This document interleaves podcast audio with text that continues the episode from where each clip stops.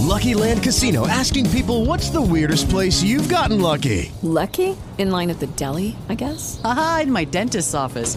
More than once, actually. Do I have to say? Yes, you do. In the car before my kids' PTA meeting. Really? Yes. Excuse me, what's the weirdest place you've gotten lucky? I never win and tell. Well, there you have it. You can get lucky anywhere playing at LuckyLandSlots.com. Play for free right now. Are you feeling lucky? No purchase necessary. Void where prohibited by law. 18 plus. Terms and conditions apply. See website for details.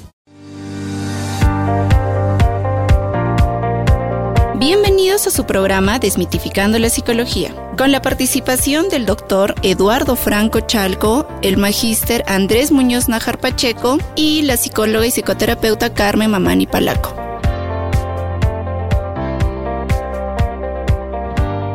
Hola, bienvenidos una vez más a este programa en el cual tocamos temas importantes de psicología. Esta oportunidad están conmigo Eduardo y Andrés. ¿Cómo están chicos? Muy bien Carmen, muchas gracias. Eh, un gusto realmente poder estar aquí nuevamente con ustedes eh, después de una semana que nos dimos de descanso, que era necesario. Pero bueno, muy bien, acá esperando ya la próxima semana también ya me toca la segunda dosis eh, de, de, la vacuna y ya por fin poder cerrar un poco con, para poder estar un poco más tranquilo, eliminando algunos de los miedos. ¿Tú cómo te encuentras? Andrés, ¿cómo vas? Hola Carmen, hola Eduardo, bien felizmente, ya sin cuarentena otra vez. Y mañana tengo que ir a ver lo de mi dosis también, así que vamos a estar ya oficialmente protegidos, teóricamente. Pero bien, acá en Santiago está haciendo un frío de la patada, más que allá en Arequipa, dicho sea de paso, pero estamos sobreviviendo. ¿Tú, Carmen, cómo estás? ¿Qué tal? Bien, aquí trabajando, está haciendo muchísimo frío este invierno. Eh, cada año creo que digo lo mismo, este invierno está más duro que el anterior, pero está siendo bastante frío. Carmen. Bien, chicos, ¿qué les parece si empezamos con el tema de hoy? Vale, perfecto. Este, el día de hoy vamos a hablar acerca del apego. Es un tema súper importante y que bueno, viene de distintas escuelas un poquito más psicodinámicas, pero Andrés está un poco más empapado del tema, así de que él nos podría hacer una buena introducción. Bueno, sí, es verdad. Es, como saben, yo estoy acá en Chile, estoy realizando un doctorado en ciencias del desarrollo y psicopatología y parte de, de la formación que estoy recibiendo aquí en, el, en, la universidad tiene mucho que ver con las corrientes de apego desde una perspectiva bastante científica y experimental en algunos casos. Ahora, el detalle es, ¿qué es el apego? Muchas personas dicen, es un apego, apego. Hablan mucho de apego, incluso acá en Chile se practica mucho el apego cuando los, los bebés nacen. Es importante definir claramente que el apego es un vínculo afectivo de una persona hacia otra. Normalmente es la, el apego del niño hacia sus figuras, este, sus cuidadores vamos a decir, ¿no? Vamos a decirles figuras de apego o cuidadores. Eh, es sabido que este apego, este vínculo que se crea, se va construyendo a lo largo del tiempo y que no solo es con la mamá, sino es con todos los cuidadores que están alrededor de, eh, del infante en este caso. Es un tema bien, bien interesante porque justo lo que les estaba diciendo, el, el dato curioso del día es que si bien es cierto, Bowlby postula la teoría del apego, Mary Ainsworth es quien da el toque científico, la, el, la, visión científica de investigación del apego.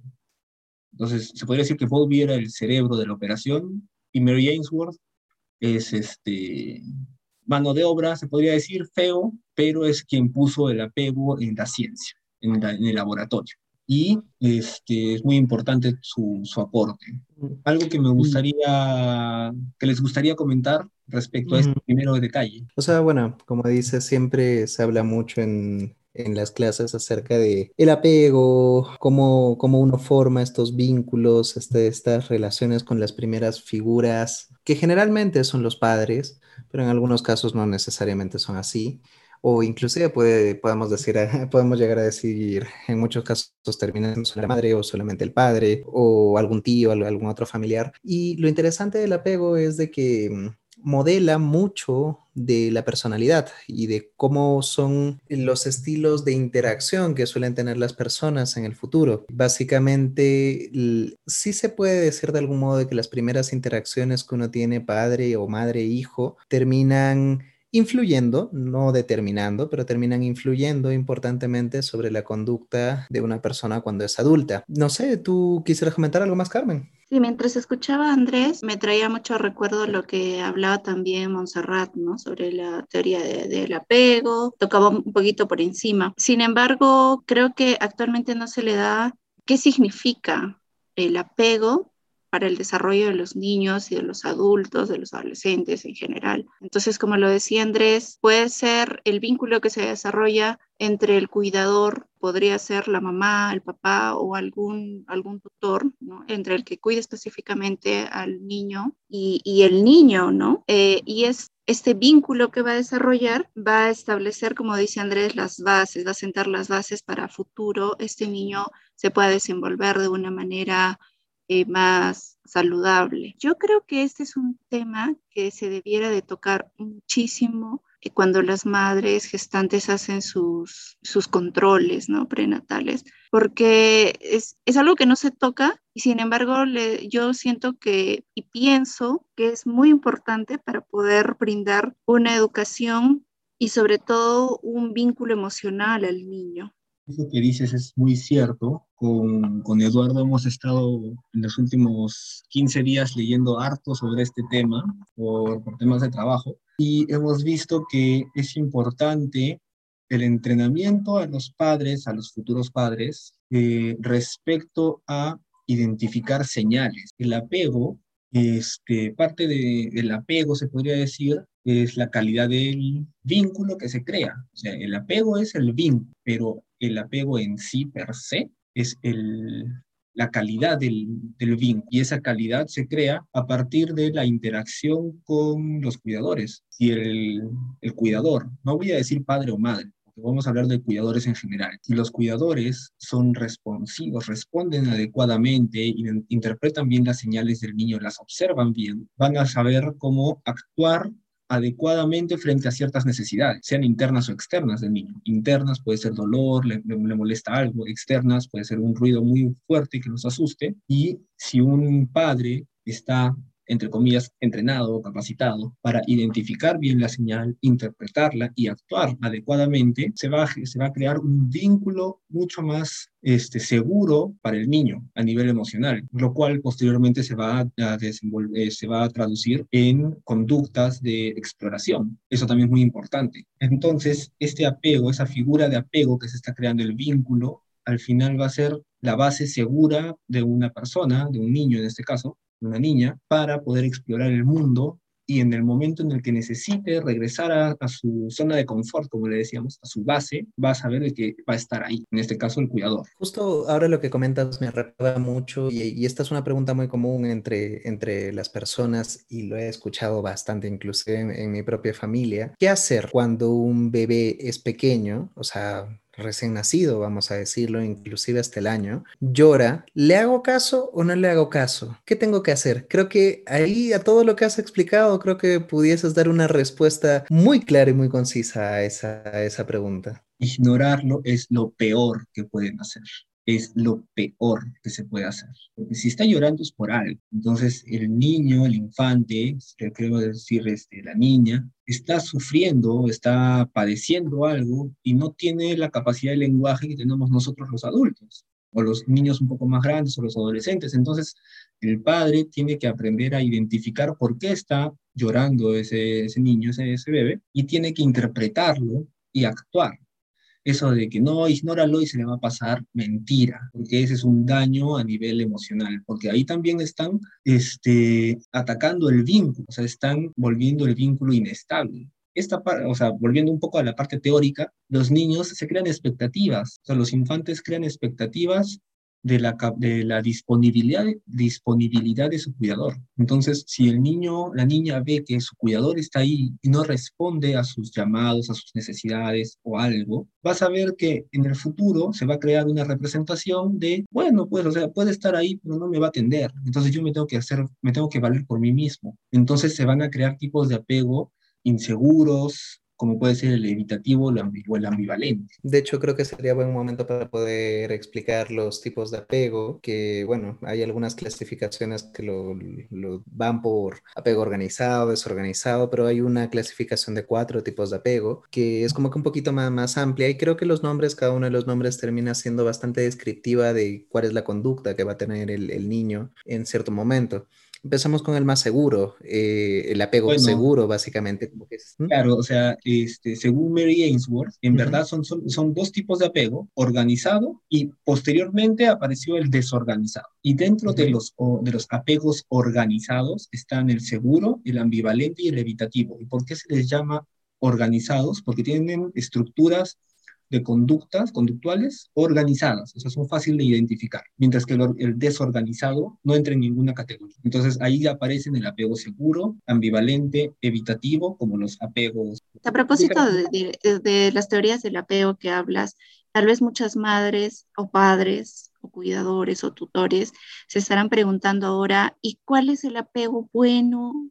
¿Cuál es el mejor para mi hijo o para, para el niño que tengo a cargo? De hecho, el apego seguro, o sea, el apego seguro, como justo iba a introducir Lalo, es aquel en el cual el niño, o sea, el infante, tiende, este, sabe que su figura de apegos a su base segura, su mamá, su papá, sus cuidadores en general, van a estar ahí si es que él los necesita. Entonces, un niño, una niña con apego seguro, son los niños que de repente uno ve en el parque y están jugando solos, están correteando, se, están investigando, están explorando el mundo. Y cada cierto rato, de repente, van a regresar donde su, su cuidador y vuelven, vuelven a ir a explorar.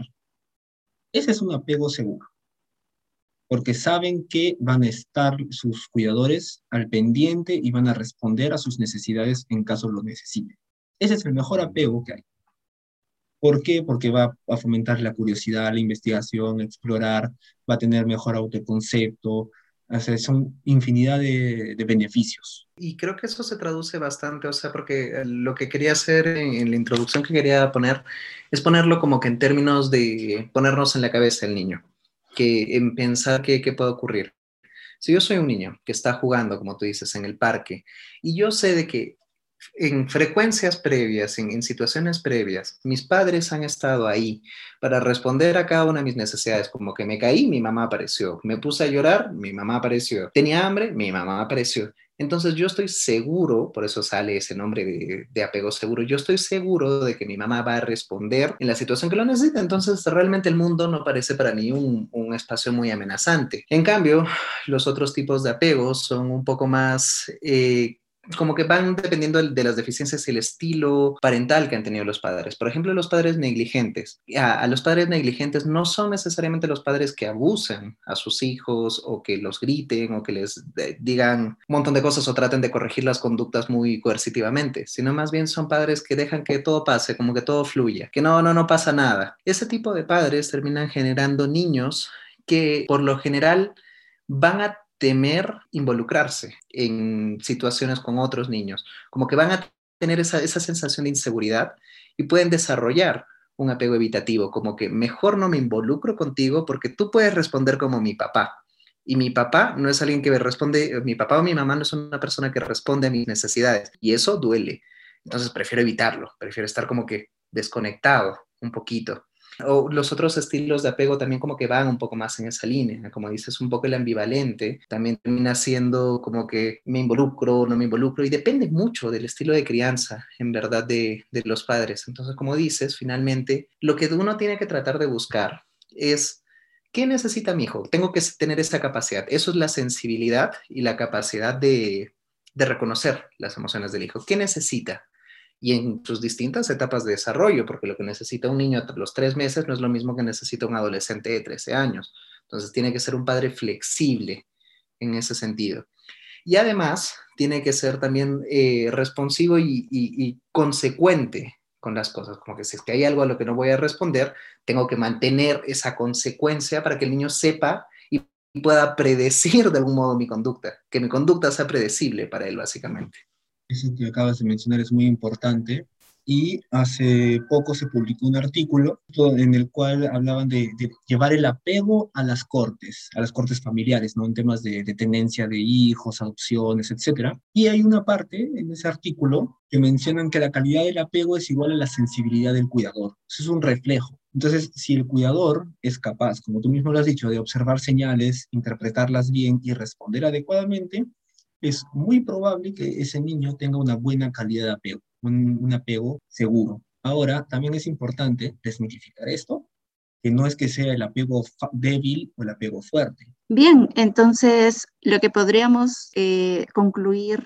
en base a la teoría del apego es que psicoeducar a los padres, y justamente para eso está este programa, eh, va a ayudar muchísimo al desarrollo saludable de los pequeños y también quizá observarnos un poco a nosotros, ¿no? Como papás, los que somos papás, respecto a los niños que lloran. Es, un, es algo que en nuestra sociedad sobre todo se, se siente muy marcado, ¿no? Como que tiene que llorar el bebito para que sus pulmones crezcan, que no lo debes de acostumbrar a los brazos, porque si no toda la vida te va a pedir brazos y no te va a dejar hacer nada, eh, que es lo más cómodo para los padres o lo más fácil para los padres podría funcionarles a ellos, ¿no? Pero realmente esto está funcionando a los pequeños, ¿cuánto bien les está haciendo a los niños?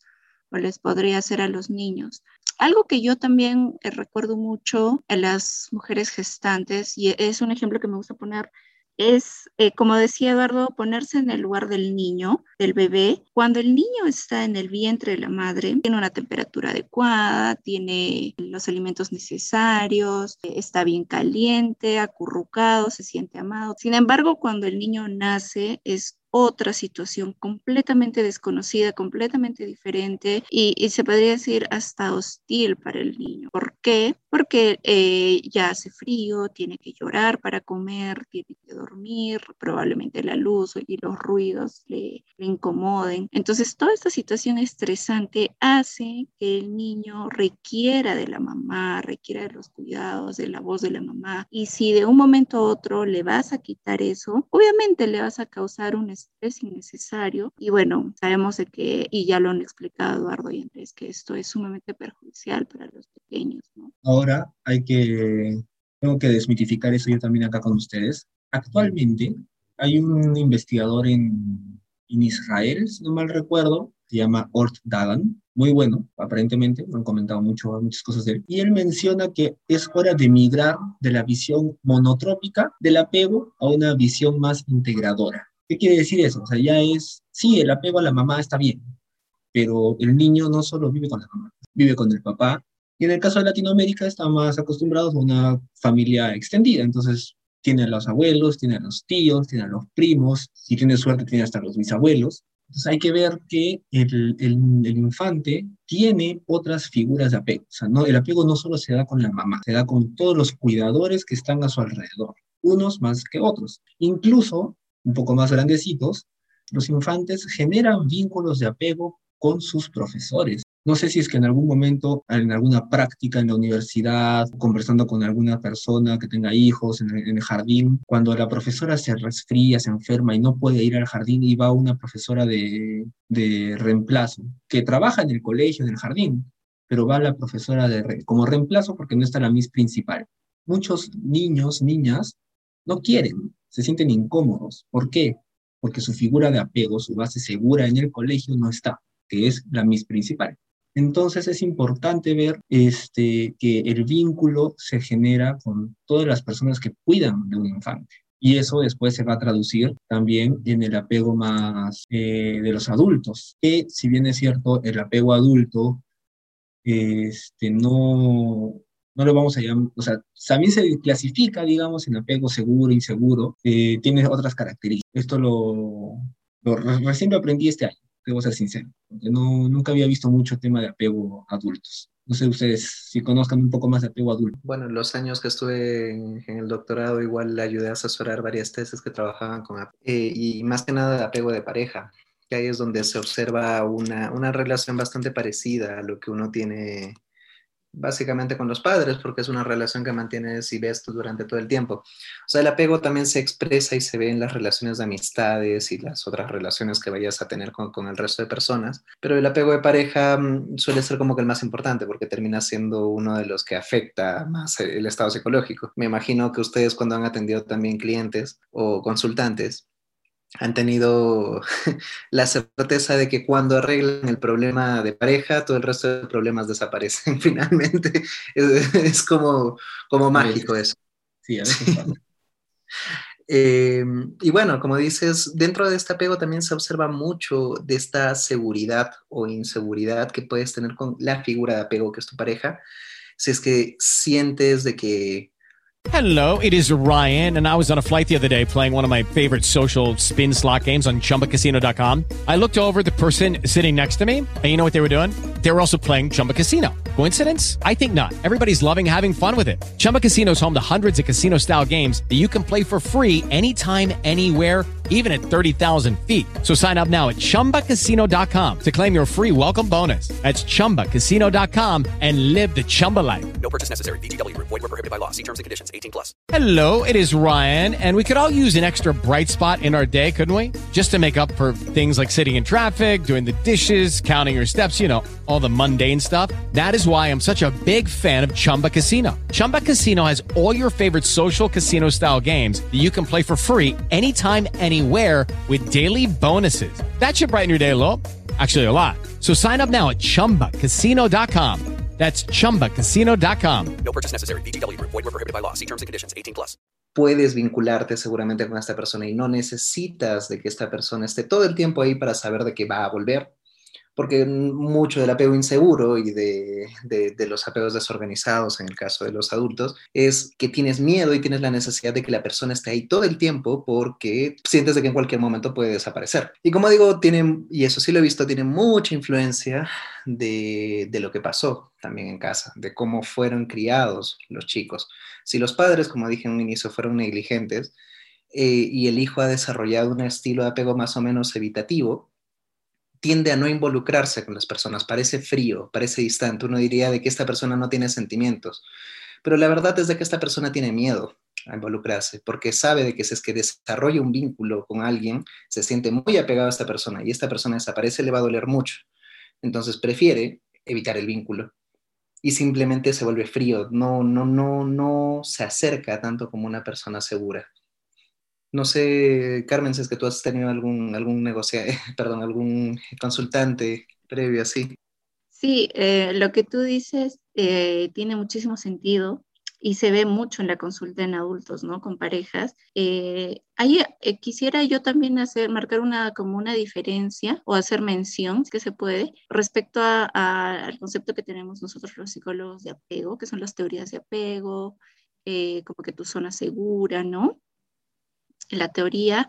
Y hay otro apego del que hablan algunos los escritores, ¿no? Respecto a cuánto tú estás vinculado o cuán fuerte es el vínculo que tienes con esa pareja, ¿no? Con esa persona.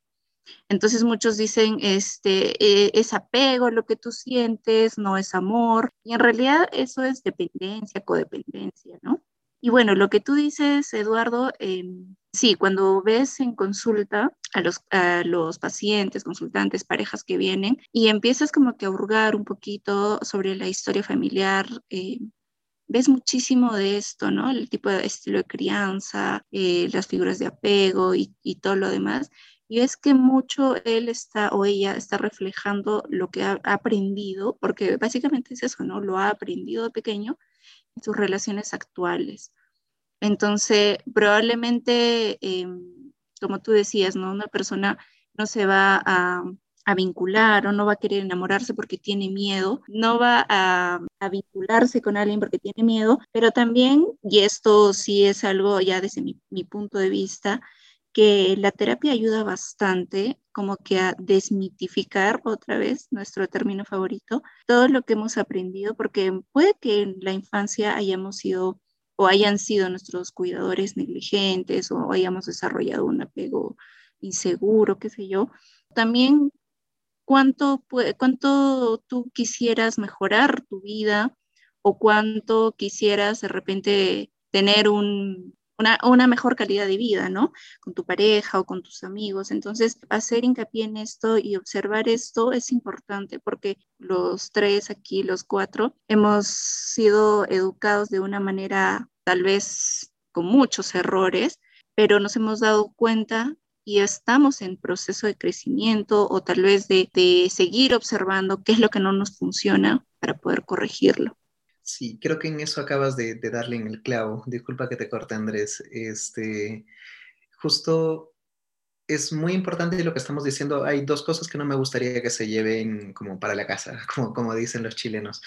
Eh, una es este, no estamos criticando a los padres acá, ojalá no, no se sientan atacados, lo que estamos queriendo decir es como que traten de mejorar este, estas actitudes para mejorar el, el, desarrollo de sus hijos. Y segundo, esto no es determinante. El hecho de que uno haya sido criado de cierto modo, de que haya vivido de cierto modo, si bien influencia, genera cierta, cierto estilo de apego como adulto, uno tiene el poder de poder cambiar eh, su estilo de apego en cierto momento, de cambiar su manera de pensar, de cambiar su manera de relacionarse con otros. Y creo que eso es de las cosas más cambiables, básicamente, porque, por ejemplo, el hecho de que seas una persona irritable, no lo vamos a poder cambiar. O sea, por muchos años de terapia que uno lleve, no, no lo va a cambiar.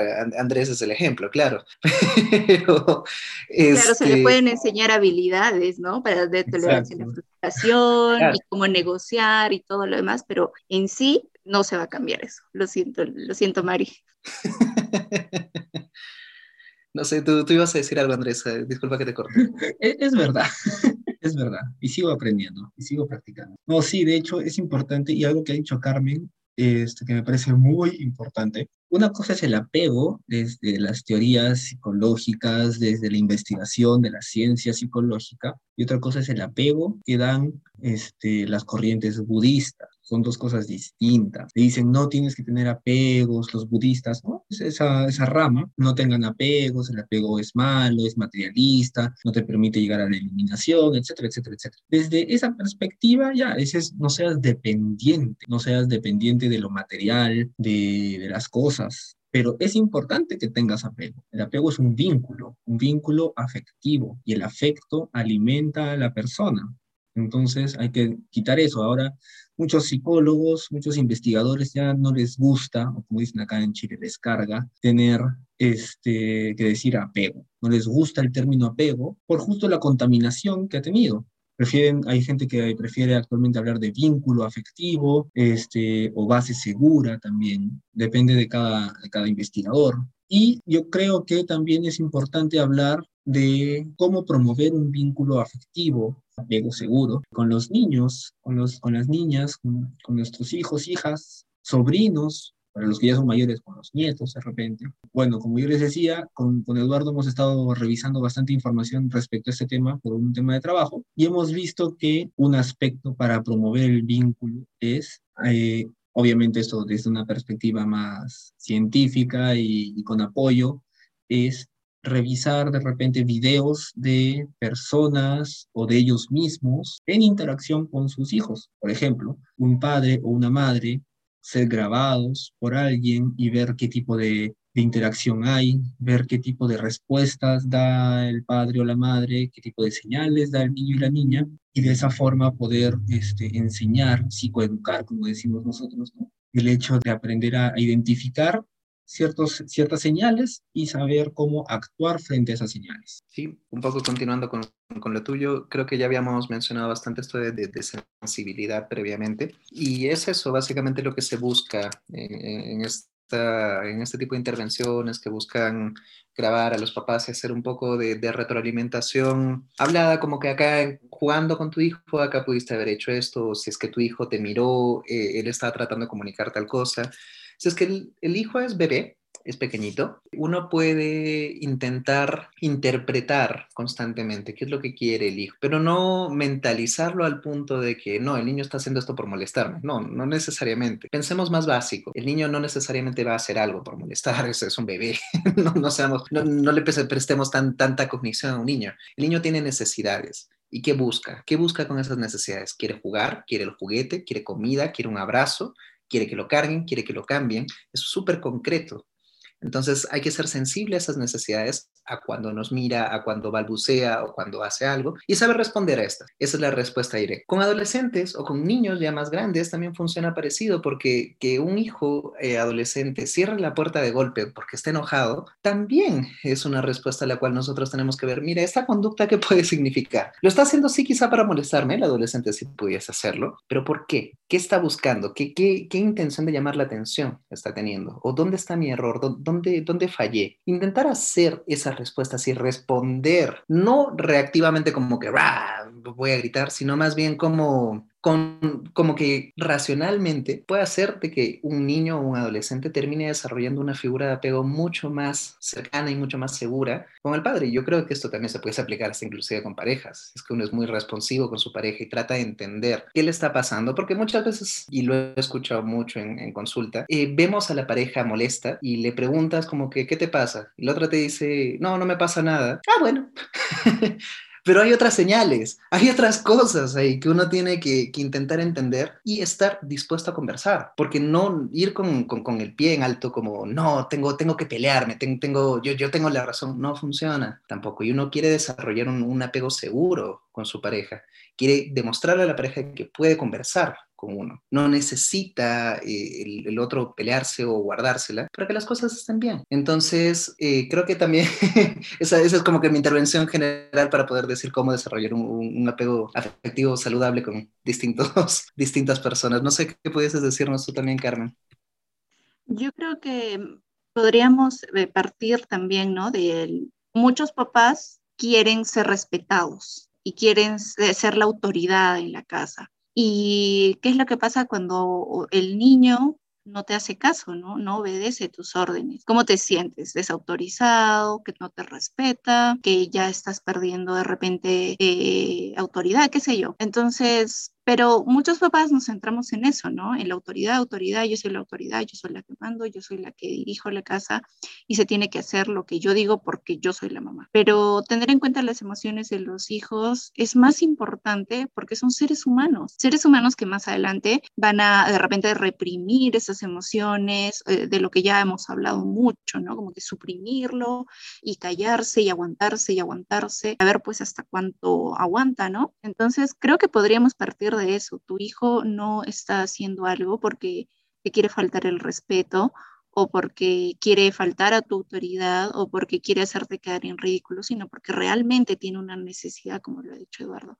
Puede ser una necesidad de expresar sus emociones, de, sentir que se siente frustrado, de que se siente triste, se siente enojado tal vez, y no necesariamente vas a tú tener que sentir lo mismo, o sea, no eres un psicólogo para decir, ay, sí, te entiendo, o cómo te hace sentir esto, o qué más, pero por lo menos responder sí a lo básico, ¿no? Escuchar a tu hijo si es que se siente triste y tal vez no pienses igual que él, pero por lo menos brindarle ese soporte el momento en el que él lo está necesitando. Em, y creo que eso, desde mi punto de vista, ¿no? Sería lo básico. Y cuando es pequeño, Em, creo que ya lo, he mencionado hace rato, ¿no? No descuidar a los hijos en cuanto al amor, a los cuidados, eh, a la atención que ellos necesitan, cuando nos necesitan, y, y brindarle, no quizá como muchos piensan, ¿no? De brindarle lo mejor en cuanto a lo material, sino brindar tu mejor esfuerzo para darle amor, soporte y sobre todo esa atención y ser responsivos con ellos. Eso que tú has dicho es muy importante en lo que, en lo que respecta al, a, los, a la autoridad. Las personas piensan que por porque es el papá, soy la mamá y el niño o la niña viene y dice, mamá, quiero tal cosa. No, ¿por qué? Porque no, porque yo soy la mamá, soy el papá y me tienes que hacer caso. Mentira. Eso es lo peor que se le puede hacer a un niño o una niña peor aún si es que son niños chiquitos y mucho peor si es que son, son adolescentes. El por qué no no es una respuesta. El porque yo lo digo no es una respuesta. Tienes que explicar, el niño, la niña entiende. Es una mentira eso de que los niños nacen, o sea, los bebés nacen y son, como le dicen acá, la tabla rasa, la tabla rasa. No, hay interacción, el niño entiende, se expresa, uno expresa y uno también tiene que, entre comillas, bajar a su nivel para explicar las cosas. Entonces, digamos, por ejemplo, un niño de 11, 11 años, 10 años, ve a su hermana mayor de 15 años que va a ir a una fiesta de 15 años. Y el niño estaba acostumbrado siempre a ir a las fiestas con su hermana. Y le pregunta a la mamá, mamá, este, yo también voy a ir a la fiesta. No, pero ¿y por qué no? ¿Por qué no? Pues, pero mamá, ¿por qué no voy a, por qué no puedo ir yo si mi hermana siempre va a, a mis fiestas de cumpleaños? Porque yo digo que no y punto. O sea, hay que ser sensible. ¿Dónde está la sensibilidad, la respuesta? El niño está dando una señal. ¿Qué señal es? Quiere saber por qué. Una buena interpretación sería, yo, yo pienso, no es mi interpretación, es, le voy a dar las razones concretas a su edad. Entonces, ¿qué le digo? ¿Sabes qué, hijito? No puedes ir a ese tipo de fiestas porque ya son de gente mayor, es hasta muy tarde, son por la noche, este, ya pasan cócteles, a veces la gente fuma, entonces ya no son fiestas como para ti cuando te toque ir a ti, tú vas a ir a ese tipo de fiesta. Es una forma mucho más este, sensible de acercarse a un niño. Entonces ahí el vínculo se hace, se, es mejor, forma el vínculo. Hay que recordar eso. La parentalidad positiva, la sensibilidad, el apego, todo está vinculado, las emociones. No sé si es que ya quieran mencionar algo más para cerrar por hoy día. Sí, quería cerrar un poco tu idea que, creo que, estoy completamente de acuerdo con lo que dices y hay que cambiar un poquito las expectativas. Lo que estamos diciendo no va a ser de que el hijo diga, ah, bueno, qué bueno, papá, estoy completamente de acuerdo contigo. Me iré a mi cuarto a seguir leyendo acerca de Schopenhauer. No, eso no va a ocurrir. Lo que va a ocurrir finalmente es de que el hijo también se va a molestar. No le va a gustar lo que uno le está diciendo, pero sí puede terminar racionalizando al menos un poco la noción de lo que, de lo que le está diciendo uno. Y uno termina siendo, este, como mencionábamos hace un rato, em, predecible. Y la conducta de uno, si es que es predecible, el hijo también va a saber cuándo, tú le vas a decir que sí, cuándo le vas a decir que no. Y eso ayuda al desarrollo de un adolescente, que el adolescente ya se va a transformar en un adulto que necesita saber cuándo, es, cuándo está mal. Entonces, estas cosas como con motivos, con razones, no solamente porque sí, eh, desarrolla este juicio crítico, desarrolla estas capacidades. Entonces, finalmente termina siendo un estilo de crianza que ayuda a también fomentar o crear mejores ciudadanos, no solamente en, el aspecto del apego. bueno, con eso yo creo que, que, concluiría también mi intervención el día de hoy. Yo quisiera mencionar, aportar a lo que ustedes han dicho. Tal vez algunos papás, después de este podcast, van a decir, ay, esos psicólogos este, dicen que no, no se les debe de gritar o no se les debe de tocar ni con el pétalo de una rosa a los chicos y que bla, bla, bla, bla, bla, bla, ¿no? Y, hablábamos mucho antes, ¿no? Acerca de esto de, de, de, la crianza en base a castigos físicos y todo lo demás. Entonces, y escucho mucho yo eh, en algunas escuelas para padres de, de que los psicólogos les hemos hecho mucho daño a la juventud de ahora. ¿Por qué? Porque eh, promocionamos a que no se les debe de tocar, no se debe de imponer disciplina con ellos y creo que está mal interpretado esto, porque nosotros lo que más promovemos es la crianza eh, respetuosa, eh, responsiva, ¿no? Y tal vez ayudarles, bueno, ya has visto que tantos años gritando a los chicos o exigiéndoles o imponiéndoles cosas, probablemente haya resultado ahora, pero ves que tiene muchos problemas a futuro emocionales. Pero ¿qué es lo que podríamos cambiar? ¿Qué es lo que, que, esto nuevo no sabemos si, si funciona o no funciona? porque no lo intentamos? ¿no? Entonces, yo quisiera eh, de repente mencionar a estos papás eh, que aquí no estamos con la finalidad de señalarlos o con la finalidad de sobreproteger a los hijos, sino más bien con la finalidad de crear un nuevo o, o, psicoeducar, como lo que siempre decimos, ¿no? Una nueva forma en la cual nosotros podríamos educar a nuestros hijos en base a lo que dice la ciencia y con, con, con teoría, ¿no? Entonces, eh, nada, creo que ese, ese sería mi último aporte. Qué formales hemos estado hoy día. Hoy día es mi último aporte. y Eduardo ah, o Carmen, nos, si nos pueden recordar en qué plataformas nos pueden encontrar y este, cómo buscarnos en Facebook, si es que tienen alguna, o Instagram, si tienen alguna consulta, duda o quieran de repente conversar con un psicólogo sobre estos temas. Ok, eh, bueno, entonces creo que con todo esto hemos llegado a la parte final del episodio de hoy. Eh, recordarles a nuestros oyentes que pueden encontrarnos en todas las, en todas las plataformas donde pueden escuchar sus podcasts, en Google Podcast, Amazon Podcast, Apple Podcast, Spreaker y en Spotify. Pueden también ubicarnos en el Facebook como Desmitificando la Psicología, como a mí me encuentran como Carmen Mamani Palaco, psicóloga psicoterapeuta, y a Eduardo lo encuentran en su página Psych Science, que trabaja como psicoterapeuta y bueno, como investigador que es, este, asesora y apoya las investigaciones. Vale, sí, este, y esas son todas nuestras plataformas. Igual pueden encontrar nuestros teléfonos en, las páginas donde Carmen ha mencionado para que puedan escribirnos si es que desean algún, algún psicólogo como para poder conversar, pueden confiar en nosotros sin ningún problema. Y bueno, eso, nada más. Eh, ya creo que nos estaremos encontrando la próxima semana con otro episodio por el mismo canal, por el mismo Vaticanal y a la misma Batihora. Eso. Bueno, el, es el, típico de los chilenos, ¿no? Y eso. Y bueno, a seguir adelante. Y nada, chicos, nos vemos la siguiente semana. Cuídense, chicos. Nos vemos la próxima semana. Que estén bien, como dicen acá en Chile. Que estén bien. Bueno, que estén bien todos entonces. Hasta la próxima semana. Igual. Adiós. Chao, chao.